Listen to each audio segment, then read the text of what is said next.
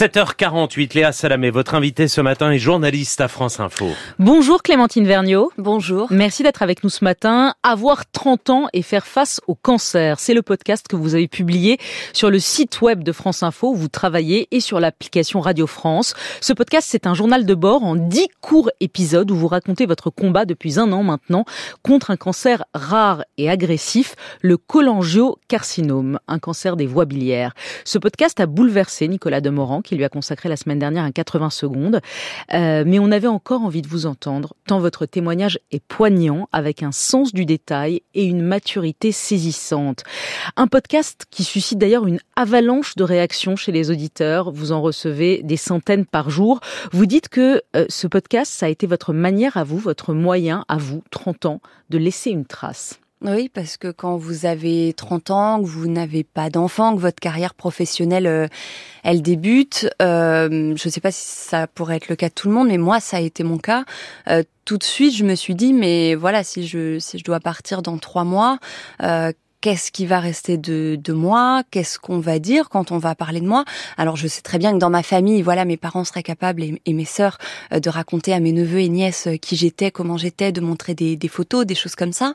Mais j'avais ce, ce, besoin tout de suite de, de, laisser une trace et ce besoin, il a été encore plus énorme quand j'ai regardé un petit peu les, les chiffres euh, d'espérance de, de, survie euh, sur Internet, 7% de, de survie à 5 ans pour ce cancer-là, même si c'est des chiffres qui datent d'il y a dix ans et que, et que depuis les, les thérapies ont fait de gros progrès, euh, forcément, il y a, y a eu une forme d'urgence en moi, oui. Hmm. Dans le premier épisode, le jour où le bateau coule, vous revenez sur la journée où tout a basculé. Le 15 juin 2022, il y a donc un an presque jour pour jour.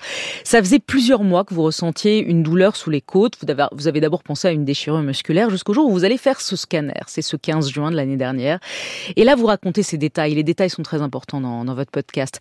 D'abord, votre scanner qui dure beaucoup plus longtemps que ceux des autres. Et puis la porte la porte du cabinet du radiologue qui est restée ouverte quand il faisait le compte-rendu aux autres patients et qu'il ferme avec vous. Ce détail qui n'en est pas un vous fait comprendre en une fraction de seconde, cette porte fermée, que ce qu'il va dire n'est pas bon. Oui, parce que euh, euh, sincèrement, euh, je, suis un peu une râleuse. Je, pestais intérieurement dans cette salle d'attente. En fait, à chaque fois que j'entendais ce, radiologue faire le compte rendu, la porte ouverte, parce que on entendait finalement ce qui se passait dans la vie des autres, et je me disais, oh là là, pour le secret médical, c'est c'est pas top quoi. Et vraiment, quand je quand j'entends cette porte se fermer, je me dis aïe. Mais vraiment, j'ai cette espèce de décharge d'adrénaline que vous avez quand il y a un moment de stress. Ça me prend dans tout le corps et je me dis euh, il y, a, y a quelque chose. Vraiment, il y a quelque chose. Oui, ça tient beaucoup à ce détail. Et il y a quelque chose effectivement, il vous dit le mot de cancer, et là vous dites je suis toute seule, mes parents sont à 400 km, je suis seule au monde, et j'ai l'impression que le bateau est en train de couler littéralement. Vos deux premières pensées, Clémentine, c'est maman je veux pas mourir, et maman je veux pas perdre mes cheveux. Oui, ça peut paraître futile, euh, les cheveux, finalement, euh, quand on apprend qu'on a un, cancer euh, à 30 ans et, qu'on pense tout de suite aussi à la mort. Mais c'est vrai que mes cheveux, c'était quelque chose de, de, de, précieux pour moi et j'avais vu tellement d'images. C'est finalement un peu l'image qu'on peut avoir du cancer, notamment au féminin, de, de cette tête sans cheveux, ce visage sans sourcils et sans cils. oui, j'avais peur de, ben, finalement, de perdre mon identité et ça pouvait être le cas dans, dans les deux options. Après de nouvelles analyses, un médecin confirme le diagnostic et vous dit maintenant il va falloir se battre et se battre très fort. Il vous dit aussi, alors que vous êtes en larmes devant lui avec votre mère qui est en larmes, et il vous dit cette phrase Clémentine, les médecins n'ont pas le droit de pleurer.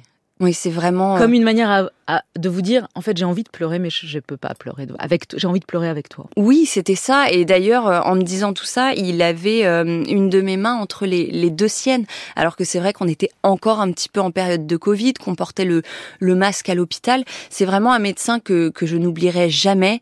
Euh, il y a eu comme ça des rencontres, des des moments et, et je dois dire que hum, si beaucoup de malades racontent parfois la violence de de l'annonce d'un cancer, moi j'ai eu quelque chose de très hum, protégé finalement de, très doux, de très doux, de très empathique. Oui, de très empathique. Et de manière générale, vous rendez hommage à tout le personnel médical de, de l'hôpital. Vous dites, euh, je ne suis pas traité comme un numéro, euh, je suis traité avec beaucoup d'humanité depuis un an partout avec les infirmières, avec les médecins.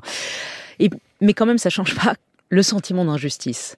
Oui. Ça, c'est très fort dans, dans le podcast également. Vous dites pourquoi moi? Pourquoi moi et pas un autre? J'ai regardé les facteurs de risque, j'en ai pas un seul pour ce cancer. Pourquoi il a fallu que ça me tombe dessus? C'est très dur à accepter d'être malade, soit et pas les autres. À quel moment le loto du hasard a décidé que ce sera sur moi et pas sur quelqu'un d'autre? Oui, ça prend beaucoup de, de temps finalement euh, pour accepter cette injustice, accepter déjà effectivement que ça tombe sur soi, parce que quelle était la, la probabilité Sincèrement, euh, je, fais du sport, euh, je, je, mange bien, je ne fume pas, je bois quasiment pas.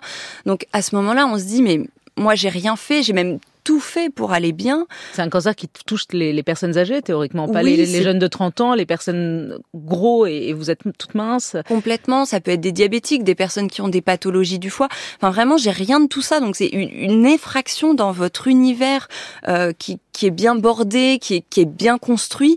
Et il y a vraiment ce, ce gouffre qui s'ouvre et, et, cette énorme question de, de pourquoi moi. Et il faut un temps... Euh, assez long, enfin en tout cas ça a, ça a été mon cas, il faut un temps assez long à la fois pour comprendre qu'on n'aura pas de réponse forcément à cette question, mm. que peut-être euh, le, le, pourquoi moi restera tout le temps, euh, et, et aussi un temps long pour accepter finalement tout ça, accepter que oui, ce n'est pas juste, que la maladie elle est injuste, qu'on n'a rien fait pour ça mais que c'est là qu'il va falloir vivre avec, qu'il va falloir faire une place à la maladie euh, dans son corps et dans sa tête, et finalement composer avec. Il y a un autre sentiment qui vous traverse et que vous racontez en toute honnêteté, c'est la jalousie. Euh, vous êtes sur ce lit d'hôpital et vous allez sur Instagram voir les filles de votre âge, les filles de 30 ans, en maillot de bain sur la plage, qui font du surf, qui boivent des, des cocktails. Et là aussi, c'est ce qui est très fort. Il y a le sens du détail qui est très fort dans votre podcast, et il y a le fait que vous disiez euh, en toute simplicité et en toute honnêteté tous les sentiments qui vous étreignent au cours de, ce combat que vous avez, et même les sentiments qui sont pas franchement glorieux, comme la jalousie. Oui, il y a de la jalousie. Oui, il y a de la jalousie, et c'est pas facile à dire euh, qu'il y a de la jalousie. C'est pas facile à dire qu'on préférerait que ça tombe sur n'importe qui d'autre euh, que soi. C'est pas facile à dire que parfois, quand j'ai vu certaines de mes copines réaliser certaines des choses que j'aurais aimé réaliser dans ma vie, euh, intérieurement, je crevais de jalousie, mais j'étais aussi extrêmement heureuse pour elle. Oui, c'est pas facile à dire, c'est pas facile à dire non plus que parfois les gens sont maladroits dans leurs mots. Alors ça, c'est très intéressant. Vous dites les, les, les phrases toutes faites qu'on dit tous, en fait, qu'on dit tous quand on a une personne malade ou les textos qu'on écrit, tu es une battante, tu vas t'en sortir, vous dites ça, je ne supporte pas. Oui, c'est insupportable, mais vraiment, je, je ne peux plus entendre ces phrases et je les entends encore, malheureusement. Mais, euh, alors, qu'est-ce qu'on doit dire? Qu'est-ce qu'on doit dire face à quelqu'un qui est malade? Alors, je sais pas si j'ai la phrase clé parce que ça dépend de la personne malade aussi, mais euh, ce, ce, que moi je pense euh, d'assez universel, c'est finalement de rappeler à la personne qu'on est là et qu'on peut faire à peu près tout ce dont elle a besoin. C'est vraiment voilà être là et, et redire que s'il y a un besoin, on peut être là aussi pour le, le combler. Ça c'est tout simple et rappeler peut-être aussi tout simplement à la personne qu'on l'aime. Ça, ça fait du bien finalement ces sentiments-là. Ils sont tout simples. Euh, ça n'engage pas grand-chose, mm. mais juste dire je, je suis là et je suis là. Moi, je trouve ça déjà énorme. L'angoisse existentielle de la mort, elle vous submerge, elle vous submerge notamment quand vous allez sur Internet, puisque vous résistez pendant des mois. Euh, les médecins vous répondent pas sur le pronostic. Et puis un jour, vous faites ce qu'on fait tous, vous allez sur Internet. Et là, vous voyez effectivement ce chiffre que vous nous avez donné, qui est euh, des chances de survie qui ne sont pas grandes. Euh, là, cette angoisse de la mort, elle se domestique. Elle se domestique un petit peu, c'est-à-dire qu'à partir d'un moment, moi, j'ai eu une forme de résilience, c'est-à-dire que j'ai fini par accepter, c'est ce que je raconte un petit peu euh, dans le podcast, j'ai fini par accepter que l'essentiel, c'était peut-être pas la fin quand elle allait arriver, comment elle allait arriver, mais tout ce que j'allais vivre entre temps. Mm. Euh, donc, il y a une forme de domestication, mais il y a, il y a, encore des jours où ça me submerge. Il y a des moments, des instants où cette vague d'angoisse, elle, me prend dans tout le corps, où je regarde mon conjoint, mes nièces ou mes parents, où je me dis mais mais c'est pas possible, je peux pas partir de là dans dans peut-être deux ans. C'est c'est impossible que ça ça arrive. Je ne l'accepte pas, je ne veux pas. J'ai encore trop de choses à faire. Et, et y compris avec le, le, le succès du podcast et, tous ces messages que je reçois je me dis mais ces, ces gens je je peux pas les, les quitter maintenant parce qu'il y en a à qui ça a fait du bien et j'ai envie de continuer tout ça. Je me dis que j'ai encore quelque chose à faire.